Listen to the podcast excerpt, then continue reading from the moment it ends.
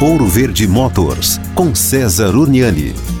E olha que legal, nós falamos aqui de alagamento e veio uma pergunta muito interessante. Como se comporta o veículo elétrico no alagamento, uma vez que eletricidade e água não combinam, né? Ok, vamos lá. O veículo elétrico, né? Ele tem muito mais aí capacidade de transpor, né? Um terreno alagado do que o veículo a combustão. É, relacionado à eletricidade, pode ficar tranquilo porque a bateria, onde está a maior carga de eletricidade, ela é selada. Então ali não entra água, até porque o lítio nem pode ver água, senão realmente, né, causa um incêndio no carro. No entanto, isso não acontece e como ele não depende do ar, como o carro a combustão, para admitir, ele não tem dificuldade para passar num terreno alagado. Portanto, repetindo aqui, o veículo alagado suporta passar por um lugar com enchente muito melhor do que um veículo a combustão.